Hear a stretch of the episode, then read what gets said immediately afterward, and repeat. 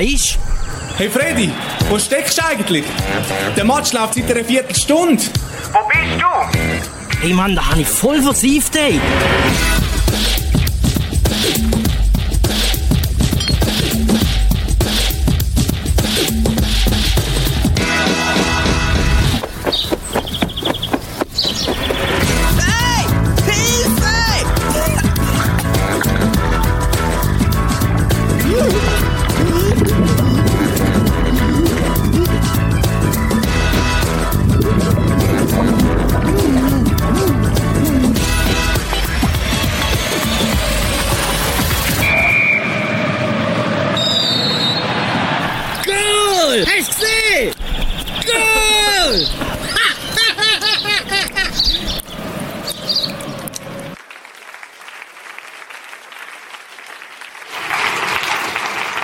Manchmal, manchmal muss man Prioritäten setzen. Wir sind im zweiten Teil unserer Serie Unwichtig, wichtig. Was ist wichtig, was ist unwichtig? Nicht nur für uns persönlich, sondern auch für Gott. Und wir sind letzten Sonntag haben wir in Lukas 15 hineingeschaut, in die Geschichte, wo Jesus erzählt, wo er in Diskussion ist mit den Pharisäern, den Schriftgelehrten. Und er erzählt eine Geschichte, er erzählt eigentlich drei Geschichten, wo einmal oder wo das Gleiche aussagen. Und es ist das einzige Mal in der Bibel, wo Jesus drei Geschichten erzählt, direkt hintereinander, wo die gleichen Aussagen haben, die gleiche rote Linie drin haben, im Lukas 15. Die erste Geschichte, die er erzählt, ist die vom Sohn, äh, vom, vom, vom Schaf, wo verloren gegangen ist. Und er lädt die 99 zurück und macht sich auf, das eine Schaf zu suchen, weil ihm das eine Schaf so extrem wichtig ist. Und dann sagt Jesus, ich bin noch nicht fertig. Und er erzählt die zweite Geschichte und sagt, es ist eine Frau die hat zehn Münzen gehabt. Und eine von diesen Münzen, von dem Ersparten, wo sie hat, geht ihr runter. Und sie fokussiert sich auf die eine, die verloren ist, um sie zurückzuholen. Und dann ist die Geschichte immer noch nicht fertig. Und Jesus sagt, ich erzähle euch noch eine dritte Geschichte. Und es ist so, als wird er immer näher kommen und sagt, hey, ein Vater gsi, der zwei Söhne hatte. Und einer ist zu ihm gekommen und hat gesagt, Vater, gib mir mein Erb. Eine unwahrscheinliche Forderung, ein, ein, ein Affront perdu. und sagt, ich will, ich will das. Und der Vater gibt es ihm, lässt ihn gehen. Und er wartet jeden Abend, bis der Sohn wieder zurückkommt. Der Sohn landet bei der Zoe, im wahrsten Sinn vom Wort. Und kommt zurück und der Vater nimmt ihn auf. Und wir haben gemerkt, wie der Sohn dem Vater enorm wichtig ist. Wir haben uns gefragt, warum erzählt Jesus nicht nur eine Geschichte, sondern zwei und nicht nur zwei, sondern drei, weil es ihm nicht nur wichtig ist, weil es ihm nicht nur wichtiger ist, sondern weil es ihm extrem wichtig ist. Also möchte er uns sagen, hey, du bist mir wichtig. Menschen sind mir wichtig. Menschen, die nicht in der Beziehung sind mit mir, sind mir extrem wichtig. Menschen sind Gott wichtig. Und wir haben letzten Sonntag gehabt, du bist kein Mensch begegnet auf dieser Welt, wo Gott nicht wichtig ist. Ob es AIDS-Weise sind in Südafrika, ob es der Kondukteur ist in der S-Bahn, wo du vielleicht heute Morgen begegnet bist, oder der Besoffene, wo vergessen hat auszusteigen, wer auch immer. Menschen sind Gott wichtig. Du bist Gott wichtig. Und wir haben dann das Gebet mitgenommen diese Woche. Herr, lass mich Menschen mit deinen Augen sehen. Wäre ja spannend zu hören, jetzt, was du erlebt hast mit dem Gebet. Herr, lass mich Menschen neu mit deinen Augen sehen. Mir ist es so gegangen, als ich mich aufgeregt habe über jemanden diese Woche. Und plötzlich ist mir das in den Sinn gekommen. Herr, lass mich die Person mit deinen Augen sehen. Wie würdest du die jetzt anschauen? Ich habe nur gesehen, dass, dass sie mich gestresst hat, dass sie mich gestört hat. Und plötzlich habe ich gemerkt, schaut Jesus tiefer, schaut Jesus hinter, hinter die Fassade, was vielleicht Not und Bedürfnis sind von dieser Person. Wir möchten heute Morgen einen Schritt weitergehen. Wir werden bei der gleichen Geschichte bleiben, auch das nächste Mal noch. Und wir werden einen zweiten Punkt herausstellen, wo auch in diesen drei Geschichten alles vorkommt. Wir werden uns nämlich fragen, wie wichtig sind denn Menschen Gott? Wie wichtig bist du Gott? Okay, ich bin Gott wichtig, aber wie wichtig dann? Wenn wir die drei Geschichten anschauen, dann fällt uns etwas auf. Dann gibt es einen, einen, einen roten Faden, wo sich wie durchzieht. Wenn wir mal schauen, die erste Geschichte, da geht das Schaf verloren. Der Hirt merkt es und dann müssen wir mal schauen, was er macht. Schon mal einblenden, der erste Ding.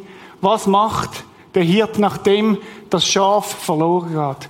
Der Hirte genoss weiter die gute Gemeinschaft mit den 99 Schafen, aß seinen Schafskäse, genoss zum Dessert ein Schafsmilchjoghurt und kuschelte sich in seine warme Schafswolljacke. Sie hatten es wollig und warm zusammen. Und dann geht's weiter und es heißt, das nächste bringen. Und wenn sie sich noch nicht zerstritten haben, so kuscheln sie noch heute.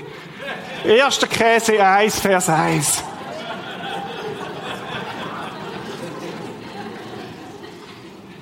Das ist doch das, was immer mal wieder passiert. In vielen Kirchen. Hauptsache wir haben es schön warm. Hauptsache ich habe mein Schafsmilchjoghurt. Hauptsache mir geht's gut. Kuschelclub. Aber wenn ich in die Bibel hineinschaue, dann steht es ganz anders. Steht. Dann heißt es nämlich Folgendes im Lukas 15. Wenn ein Mensch 100 Schafe hat und eins geht verloren, was wird er tun? Und Jesus ist ein Rhetoriker und darum hat er eine rhetorische Frage gestellt, weil jedem klar ist, um was es geht. Antwort. Lässt er nicht die 99 in der Wüste zurück? Wüste ist heiß, Wüste ist strochen, Wüste heißt Durst, um das verlorene Schaf so lange zu suchen, bis er es gefunden hat. Boah! Das steht da. Das, was fehlt, ist Jesus so wichtig, dass er die 99 zurücklässt und sagt, ich mache mich auf, um das eine zu suchen, wo fehlt. Ähnlich bei der Frau. Sie verliert eine von ihren zehn Münzen und das macht sie. Auch sie wird aktiv, kannst du sie blenden. Auch sie wird aktiv. Als ihr eines Tages eine fehlte, zündete sie sofort eine Lampe an. Die hat nicht zögert, die hat es gemerkt, realisiert, stellt das ganze Haus auf den Kopf und sucht in allen Ecken. Auch sie leistet einen riesigen Effort, eine Investition. Münze ist es ihr wert, dass sie das ganze Haus auf den Kopf stellt. Frühlingsputz nicht, damit es sauber ist, sondern weil eine Münze fehlt. So wichtig, so wichtig ist dieser Frau das. Und das Dritte, da müssen wir Geschichte ein bisschen weiter vorne anfangen. Es fängt dort an, wo der Sohn sagt, ich will gehen, und der Vater lässt ihn gehen. Und gibt ihm sogar das Erbe mit. Und dann wartet er jeden Abend, bis er zurückkommt, und dann heißt heißt Folgendes, in dem Ding, da erkannte ihn schon von Weitem. Er hat geschaut, jeden Tag kommt mein Sohn zurück. Kommt er zurück, wird er wieder zurückkommen von dem, dass er davor gelaufen ist. Voller Mitleid lief er ihm entgegen, fiel ihm um den Hals und küsste ihn. Und wisst ihr, der hat gestunken nach Säue. Er ist ihm entgegengelaufen. Andere Übersetzung heißt, er ist gerannt. Gerannt. Ein Vater, der rennt im Orient, das gibt's nicht. Ein Vater, der einen umarmt, der nach Säue stinkt, das gibt's nicht. Das gibt's nur bei Gott. Und er hat ihn geküsst.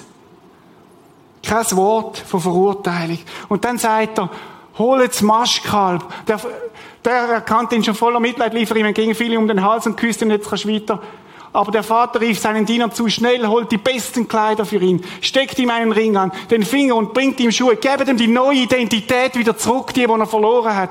Holt das Mastkalb und schlachtet es. Wir wollen ein Fest feiern. Und uns freuen. Wisst ihr, die Geschichte, da redet Jesus von sich. Er ist der Hirt. Der sucht, bis er es findet. Er ist der, der dir nachgeht, bis er dich gefunden hat. Und er wird nichts unterlassen, um die richtige Sprache zu finden, um, um, um den richtigen Weg zu finden zu deinem Herz. Er ist die Frau, wo sofort alles auf den Kopf stellt, damit er dich findet. Und er ist der Vater, wo sich sehnt danach, dass du heimkommst. Das ist Jesus. So ist er. Das ist, er, redet da auch von sich. Ich habe mich gefragt, was bedeutet denn das für uns? Ich weiß nicht, wie deine Beziehung zu Gott aussieht, auch im Moment aussieht. Aber ich weiß, dass er nichts unversucht lässt, Gott, um dich zu rufen, dass du wieder heimkommst. Er sucht dich. Glaube ist die Entdeckung, dass Gott sich für mich entschieden hat. Nicht ich habe Gott gesucht. Er hat mich gesucht. Er ist der, wo dir nachgeht, wo, wo alles unternimmt, damit, damit er dich findet. Glaube ist die Entdeckung, dass Gott sich für mich entschieden hat. Vielleicht hast du gedacht, Gott ist gegen dich. Gott ist gar nicht für dich. Aber es ist nicht so. I still haven't found what I'm looking for. Vielleicht bist du schon lange Christ, aber du bist trotzdem nicht daheim. Du bist trotzdem nicht dort in der Nähe vom Vater. Und Jesus ist heute Morgen da und sagt, ich komm heim. Komm heim. Ich möchte, dass du dich in meiner Nähe aufhaltest. Vielleicht bist du neuer da und, und sagst, das ist für mich alles neu. Dann sage ich dir, Gott hat irgendetwas arrangiert, dass du da bist heute Morgen, um dir das zu sagen. Ich sehne mich nach dieser Beziehung zu dir. Vielleicht bist du im Kino. Ich sehe mich nach dieser Beziehung zu dir. Und weißt, ich glaube, Gott hat das großes Bild in seinem Portemonnaie, falls er eins hat, wo drauf steht, vermisst. Und dann ist deine Foto dort. Dein Bild. Und er sehnt sich, dich zu finden. Ich habe mich aber auch gefragt, was heißt die Geschichte für die, wo Jesus nachfolgen, die schon länger mit ihm unterwegs sind, die, wo, wo, wo sagen, Jesus, das ist mein Leben, ich möchte dir hinein. Bevor wir ganz konkret werden heute Morgen, möchte ich mit euch eine Frage anschauen. Meine Frage ist, warum ist das Schaf eigentlich verloren gegangen? Warum ist die Münze eigentlich verloren gegangen? Warum ist der Sohn eigentlich verloren gegangen? Weil ich glaube, die Frage ist extrem wichtig, aber wir denken selten darüber nach. Ich muss noch ehrlich sagen, als ich die Geschichte gelesen habe, ist für mich klar, ja, Schaf ist davon gelaufen. Schwarze Schaf, ha, selber geschuld. Und das kann sie auch sein. Es hat irgendwo grünes Gras gefunden oder anderes Gras. Und es ist davon. Irgendwo hat es Attraktionen gegeben und es hat nicht aufgepasst und es hat den Anschluss verpasst. Ist alles möglich. Aber ich habe mir überlegt, könnte es sein, dass das Schaf gar nicht absichtlich verloren gegangen ist? Könnte es sein, dass möglicherweise ganz andere Gründe gegeben hat. Zum Beispiel, dass er sich verletzt hat. Könnte es sein, dass das Schaf den Anschluss verpasst hat an Hirt, weil es irgendwo verletzt worden ist? Möglicherweise von anderen Schafen, möglicherweise ist es irgendwo über einen, einen Abgrund abgekehrt, möglicherweise ist es krank geworden. Wo mir der Gedanke kam, habe ich nochmal in die Bibel hineingeschaut. Da gesagt, was steht denn eigentlich da? Jetzt müssen wir mal schauen, was da steht. Lässt er nicht die 99 in der Wüste zurück, um das verlorene Schaf so lange zu suchen, bis er es gefunden hat? Dann wird er es glücklich auf seine Schultern nach Hause tragen. Wann trägt ein Hirt das Schaf auf der Schulter, habe ich mich gefragt.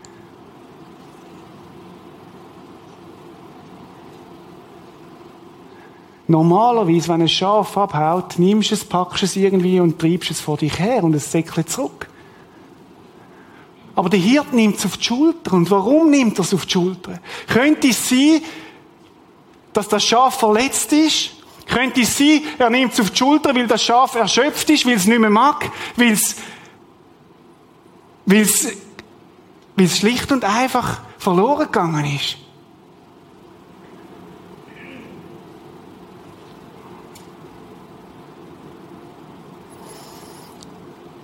Könnte es sein, dass der Hirte dem Schaf gar keinen Vorwurf macht?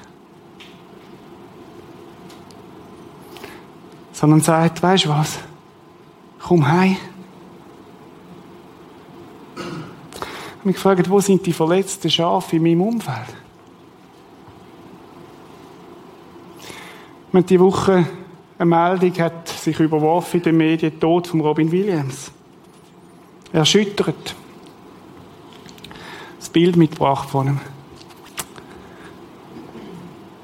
Nachricht hat Familie, Freunde, Nachbarn, Hollywood und die ganze internationale Fangemeinde erschüttert.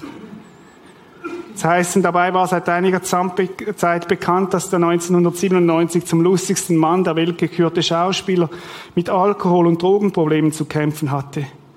In den zurückliegenden Wochen ist Lied Williams laut seiner Sprecherin Mara Buchsbaum an einer schweren Depression.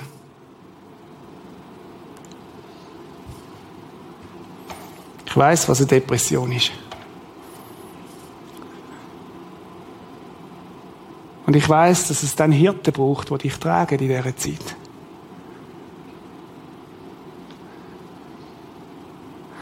Und ich habe mich gefragt, wo sind die Hirten unter uns, wo im Moment diesen Menschen, wo vielleicht in so einer Depression sind, nicht Vorwürfe machen und nicht gute Tipps geben, sondern sie auf die Schultern nehmen und tragen. Vielleicht bist du selber in so einer Situation.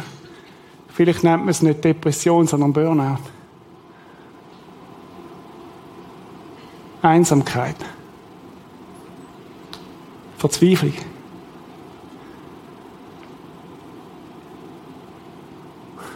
Robbie Williams, der lustigste Mensch, der gelebt hat. Offensichtlich ist hinter seiner Maske ein anderer Robin. Und wenn du so da bist heute Morgen oder im Kino, dann möchte ich dir sagen, es gibt Hoffnung. Dann möchte ich dir sagen, gib nicht auf. Bleib nicht in der Isolation. Gib dich zu erkennen und wir werden versuchen, was in unseren Möglichkeiten steht, dich zu unterstützen. Und Gott gibt dich schon gar nicht auf in diesem Moment. Verletzt, erschöpft, ermüdet. Ich habe mich gefragt, haben die anderen Schafe das bemerkt? Dass da eins fehlt? Oder sind sie so beschäftigt mit Milch produzieren und Wolle produzieren und sauglatte Schafspartys? Warum, warum ist Schaf verloren gegangen? Möglicherweise ist es weggelaufen. Vielleicht aber auch hat sich's verletzt. Münze. Ich habe mich gefragt, warum ist Münze verloren gegangen? Absichtlich? Oder könnte es ein Missgeschick sein? Ich kenne keinen, der Münze absichtlich verliert. Eine Münze geht ab, wird fallen gelassen und Münzen haben die Eigenschaft, wenn sie verloren gehen, gehen sie oft an die dunkelsten Orte. Dort, wo niemand sie sieht, dort, wo sie weg sind, wo kein Licht hinkommt, wo es staubig ist. Könnte es sein, dass das Missgeschick passiert ist? Beim Sohn könnte es sein, dass der Sohn sich schlicht und einfach verkalkuliert hat. Möglicherweise hat er gedacht, ich schaffe das allein. Ich bin groß genug, ich bin erwachsen genug. Ich brauche den Vater nicht mehr. Und hat gedacht, das wird schon gut gehen. Könnte es sein, dass er schlicht und einfach falsch spekuliert hat? Vielleicht hat er sich überschätzt und Beziehung zum Vater unterschätzt.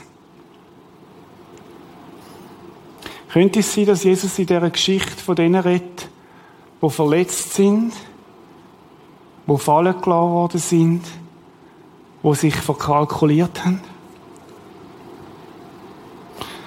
ich habe gemerkt, wenn ich die Geschichte so anfange anzuschauen, dann ändert das meinen Blick auf Menschen.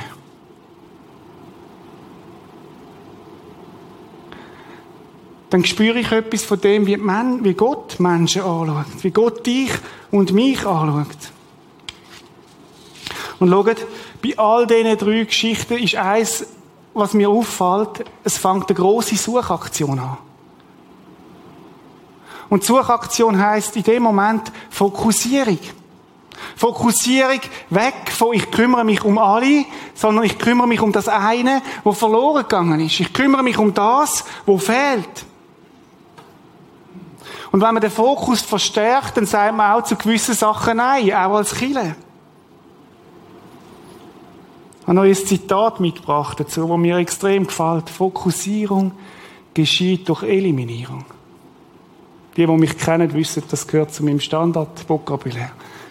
Fokussierung geschieht durch Eliminierung.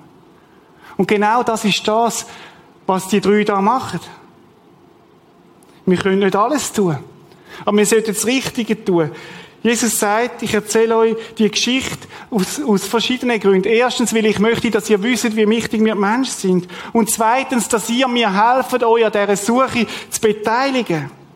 Jesus sagt an einer Stelle in der Bibel sein Mission Statement. Alle, die in einer Firma arbeiten, die kennen das Mission Statement. Und sein Mission Statement ist folgendes. Der Menschensohn ist gekommen, Verlorene zu suchen und zu retten. Das ist sein Mission Statement. Und wenn es noch kompakter wird, heisst es suchen und retten. Das ist der Grund, warum Jesus gekommen ist. Kein anderer. Jesus ist nicht gekommen, weil die Welt so wunderschön ist. Im Himmel ist es noch viel schöner. Nein, er ist gekommen, zu suchen und zu retten. Und dann sagt er eine Aussage, wo, wo uns nicht kalt lassen kann. Er sagt, wie mich der Vater gesandt hat, so sende ich euch. Genau gleich. Wie mich der Vater geschickt hat, so sende ich euch. Und das heißt nichts anderes, wir sollen genau das Gleiche auch tun. Mission Statement von Jesus. Suchen und retten. Gehen wir noch einen Schritt weiter. Wie haben denn die drei gesucht? Okay, sie haben alle gesucht. Man könnte sagen, es ist, es zeigt sich, dass sie haben alle gesucht. Wie lange haben sie gesucht? Eine Minute? Eine Stunde? Ein Tag? Eine Woche? Ein Monat? Ein Jahr? Zehn Jahre? Wir wissen es nicht. Doch, wir wissen es. So lange, bis sie es gefunden haben. So lange, bis sie es gefunden haben. Wie haben sie denn gesucht? Ich meinte, in dieser Geschichte finden wir drei verschiedene Arten von Suchen. Erstens Schaf. Schaf kennt die Stimme von seinem Hirt, heißt es in der Bibel. Was hat der Hirt gemacht? Er hat sich aufgemacht und hat gerufen. Gusti, wo bist?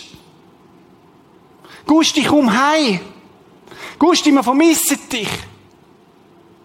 In der Hoffnung, irgendwo dann ein Blöcke hören, wo Schaf sich zu erkennen gibt. So ein Werbens Einladen.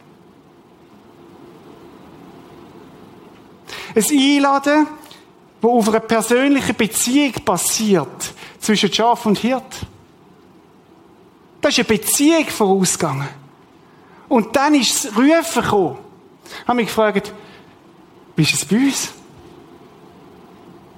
Darf ich dich mal in den Gottesdienst einladen? Merkt ihr, das ist nicht ein wildes drauf los, rufen, hey, kommen alle! Stehe irgendwo auf dem Harals an der Bahnhofstraße, kommen alle! Nein, ist sehr persönlich. Das ist eine Geschichte, das ist eine Beziehung da. Die Hirt kennt sich scharf. Letzten Sonntag die beiden Geschichten, die, die es verpasst haben, schauen es da um prisma.tv, wo man da gehört, eine bewegende Geschichte von Enzo und von Walter. Enzo und Walter sind nur da, weil am Enzo sein Sohn ihn eingeladen hat. Der Walter ist nur da, weil seine Frau Nicole ihn eingeladen hat. Und weißt du was? Du bist nur da, weil dich jemand eingeladen hat. Du hast Gott nur kennengelernt, weil dich jemand eingeladen hat. Und wenn du jetzt am Podcast sitzt und sagst, hm, ich schaue anonym den Podcast und sitze bei mir, die mich hat noch niemand eingeladen, dann lade ich dich offiziell ein, nächsten Sonntag dahin zu kommen. Ich werde dir die besten Plätze geben, die es hat. Komm ein bisschen früher und ich werde schauen, dass du die besten Plätze hast. Du bist eingeladen.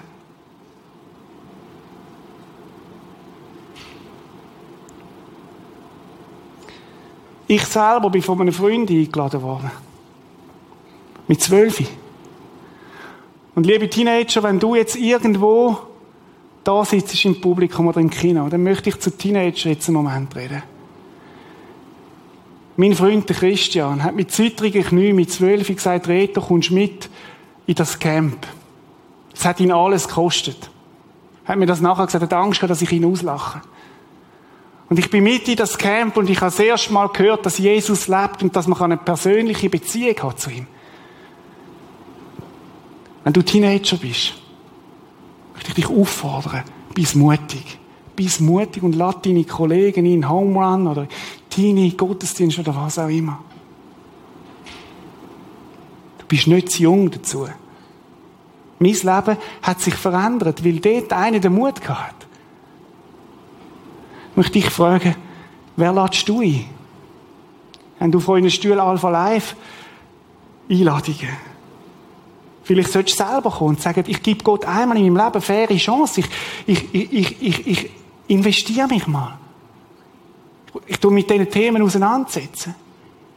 Vielleicht, vielleicht ist aber ist es aber ganz anders. Vielleicht überlegst du dir in diesen Minuten, wer könnte ich einladen? Ich einladen. Das könnte entscheidende Unterschied machen. Zweitens, bei den Münzen ist das zweite Suche. Bei den Münzen nützt alles Rufen nicht.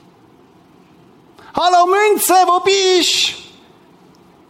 Eine Münze wird nie reagieren. Bei den Münzen musst du investieren. Die Frau hat investiert, die hat ausgeräumt, die hat, hat, weiß ich was, die hat Energie gebraucht. Vielleicht hat sie Kolleginnen gehabt, die ihr geholfen haben, die Möbel rauszutragen. Und was sie gemacht hat, ist, sie hat investiert. Investiert. Damit sie die Münze findet. Sie braucht Kraft und Zeit. Vielleicht hat sie weiß nicht, was sie alles auf den Kopf gestellt hat, aber wenn du in einen Menschen investierst, dann könnte das heißen, ich frage nach. Ich erinnere mich an seinen Geburtstag. Ich bringe ein Geburtstagsgeschenk vorbei. Ich lade nie zu einem guten Stück Fleisch. Nicht, weil wir müssen, sondern weil wir merken, das ist Gott wichtig, weil Gott selber in uns investiert.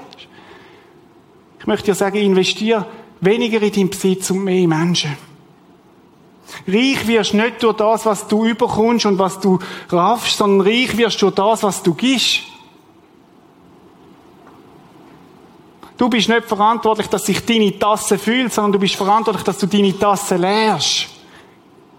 Und du wirst glücklich werden. In wer könntest du in den nächsten Monaten konkret investieren?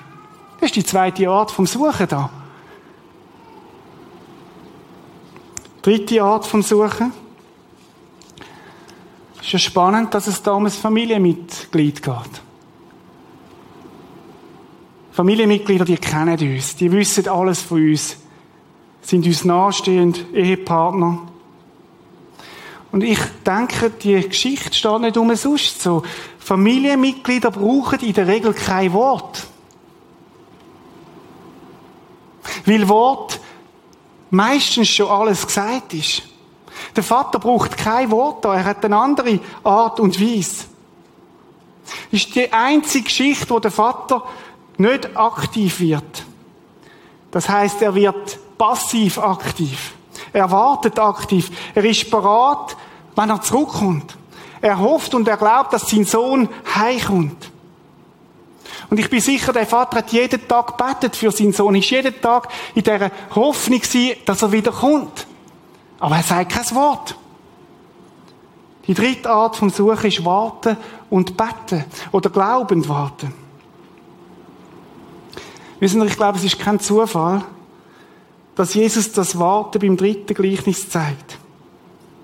Da geht es ums eigene Fleisch. Ums eigene Kind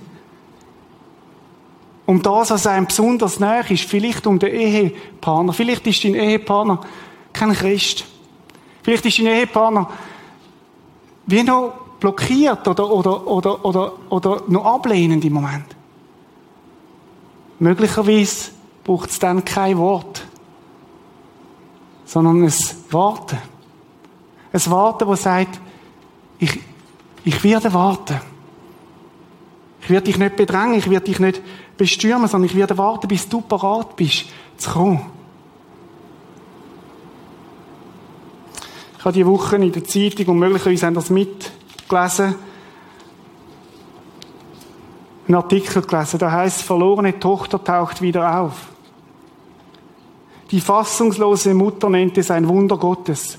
Fast zehn Jahre nach dem verheerenden Tsunami hat ein Elternpaar in Indonesien seine tot geglaubte Tochter wiedergefunden. Die damals vierjährige Raudatul war Ende 2004 mit ihrem drei Jahre älteren Bruder von der Wassermassen weggerissen worden. Laut der Mutter suchten sie einen Monat nach ihrer Tochter, hielten sie dann aber für tot. Bis sein Onkel im Juni dieses Jahres ein Mädchen sah, das ihr ähnelte. Sie habe sofort gewusst, dass es ihre Tochter sei. Als sie das Mädchen am Mittwoch wieder sah, sagt die Mutter. Eine ältere Frau aus der benachbarten Provinz Barataya hatte das Mädchen bei sich aufgenommen. Radatuls Angaben nach können auch ihr Bruder noch leben. Die beiden seien damals auf der Insel Banyak gestrandet. Die Eltern wollen nun nach ihm suchen. Zehn Jahre. Zehn Jahre nach dem tragischen Unfall. Sie haben die Tochter für tot gehalten und sie ist plötzlich wieder auftaucht. Vielleicht wartest du schon lange auf deine Tochter, deinen Sohn. Vielleicht dein Vater, deine Mutter oder dein Ehepartner. Gib sie nicht auf. Gib sie nicht auf. Bleib passiv aktiv, indem du deine Suche von Wort aufs Gebet verleihst. Und wenn Wort, dann nur, wenn es klare Impulse sind von Gott. Vielleicht musst du deine Strategie ändern. Aktives Warten, glaubend beten. Wir können die drei Möglichkeiten, wo Jesus da erwähnt, zu unseren, zu unserem Anliegen machen. Ich mache mich auf. Ich möchte das, was Jesus da lebt, auch leben. Ich suche, ich lade ein. Ich investiere mich bewusst in Menschen. Ich fange an, Glauben zu beten für Menschen. Ich habe Menschen, da bete ich schon seit zehn Jahren für sie. Und es bewegt sich nicht, offensichtlich. Aber ich gebe sie nicht auf. Suchen heisst einladen, heisst investieren, heisst beten. Ich habe mich gefragt, wer bist denn du? Bist du mehr der Hirtentyp, mehr der Investor oder mehr so väterliche oder mütterliche Typ? Was liegt dir am nächsten? Überleg dir das mal. Was ist das, was du sagst, das, das liegt mir am nächsten? Was fällt dir am leichtesten zu leben? Wenn ich mit Leuten über das rede, dann sagen sie mir manchmal, weißt du, mein Ding ist nicht so das Einladen. Mein Ding ist eher zu handeln, zu investieren. Oder mein Ding ist nicht so, nicht so zu beten. Beten liegt mir nicht so. Mein Ding ist eher schwätzen. Weißt du, was ich glaube? Dass wir die drei Sachen nicht auseinandernehmen sollten, sondern dass sie das Wesen von Jesus verkörpert. Wie mich der Vater gesandt hat, so sende ich euch. Und Jesus lebt ja in dir. Und wenn Jesus in dir lebt, dann gehören die drei Sachen zusammen. Und dann wird er in dir die drei Sachen auch entwickeln. Vielleicht bist du auf einem Punkt schwächer. Dann sagen, Jesus, lass mich ein Investor werden. Bis jetzt habe ich alles Kraft, aber lass mich ein Investor werden. Vielleicht sagst du, oh, das mit dem Rufen, mit dem Einladen ist nicht so mein Ding. Jesus, gib du mir deine Stimme. Und vielleicht ist Betten nicht dein Ding. Dann sagst du, Jesus, lass mich ab heute für eine Person regelmäßig beten, dass sie dich kennenlernt. Vielleicht sagst du, oh, der Stress, jetzt muss ich das auch noch machen. Dann nein, nein, stopp, stopp, stopp. Jesus in dir. Wo du Christ geworden bist, ist Gottes Geist in dich hineingekommen. Einverstanden? Und jetzt kann ich sagen, Jesus, ich kann das nicht. Aber du in mir kannst es.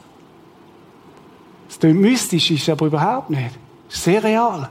Jesus in uns kann das tun. Jesus in uns kann uns den Mut geben, nächste Woche so einen Alpha-Flyer vielleicht vorbeizubringen. Oder bewusst in jemanden zu investieren.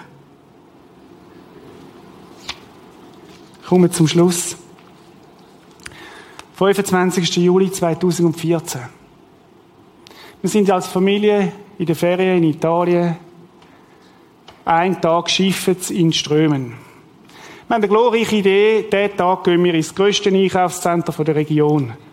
Leider sind wir nicht die Einzigen, die die Idee hatten. Das Einkaufszentrum ist total überfüllt, pumpenvoll. Ähm, es geht etwa eine halbe Stunde, bis wir eine weitere glorreiche Idee haben, wir gehen wieder. Das bringt's nicht. Es hat so viel, so viele Leute. Wir gehen in die Tiefgarage runter und dann passiert's. Plötzlich ein Schrei von einem Vater. Marielle, wo bist du? Marielle, komm führen! Und der Vater, die Stimme wird immer nervöser und lauter und wir merken, der Vater sucht verzweifelt nach seiner kleinen Tochter. Marielle, wo bist du? Und wir sehen ihn, wie er Autoreihe durch, durch die Tiefgarage durchläuft und sucht und sucht und ist ganz verzweifelt. Irgendwo ist seine Marielle verloren gegangen. Und es geht uns durch Mark und Bein. Und ich kann ihn verstehen. Es hat so viele Menschen gehabt, dort so viele Leute. Und irgendwo muss die kleine Tochter sein. Und er schreit und macht. Wir steigen gemütlich in unser Auto ein. Schnallen uns an und fahren aus dem Ding raus. Alle sind wir betroffen. Und dann die Frage, hätten wir nicht dem Vater helfen Ah, jetzt sind wir schon durch. Die Schranken ist schon oben. Hätten wir nicht sollen aussteigen und sagen, wir helfen dir mit, deine Tochter zu suchen? Und dann kommt meine Tochter da ist auf die Idee und sagt, können wir wenigstens beten, dass der Vater sein Kind wiederfindet. Und Leute, ich bin nicht ausgestiegen. Aber ich möchte dich heute Morgen auffordern, auszusteigen und zu helfen bei dieser Suche nach diesen Menschen, die nicht da sind. Nicht fanatisch, sondern in Liebe. Nicht anonym, sondern in Beziehung. Nicht mit leeren Worten, sondern durch Investition. Und nicht indem wir es selber machen, sondern indem wir auf den hoffen, der uns hilft. Gott, der Vater. Steigst du aus heute Morgen und sagst, ich bin dabei, bei dieser Suche.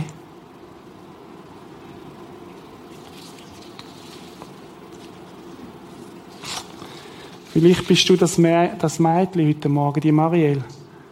Oder der Sohn. Und Gott hat dich heute Morgen dahin gebracht und hat gesagt, weißt du, der Gottesdienst ist eigentlich nur für dich. Nur für dich. Ich habe das alles initiiert, weil ich dich meine. Und ich suche dich, dass du in die Beziehung kommst zu mir. Und du verstehst gar nicht, warum du da bist. Vielleicht ist es komisch, vielleicht hat dich jemand eingeladen, warum du vor einem Podcast sitzt, warum du im Kino bist. Vielleicht bist du eins von diesen verletzten Schafen. Vielleicht bist du die Münze, die fallen gelassen worden ist. Vielleicht bist du schlicht und einfach Gott davon gelaufen. Dann möchte ich dir heute im Namen Jesus sagen, komm heim. Komm heim. Es ist alles parat, es ist alles gut. Gott wird dir neue Kleider geben. Gott wird, wird dir eine neue Identität geben. Gott wird dir keinen Vorwurf machen.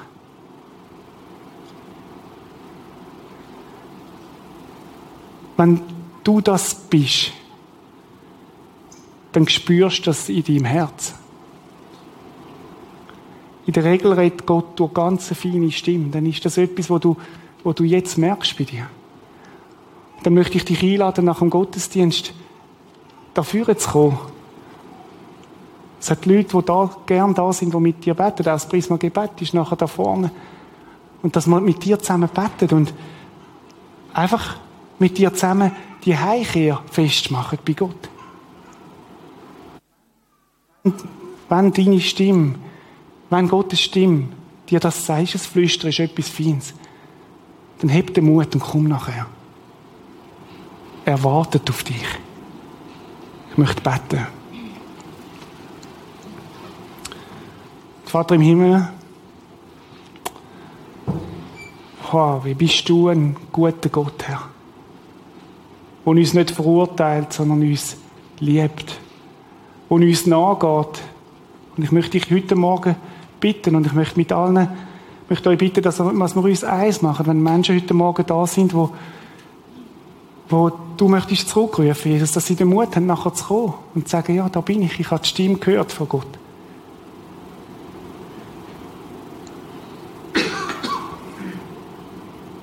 Und Jesus, auf der anderen Seite möchte ich dich bitten, dass wir aussteigen aus unseren Autos, aus unseren Komfortzonen.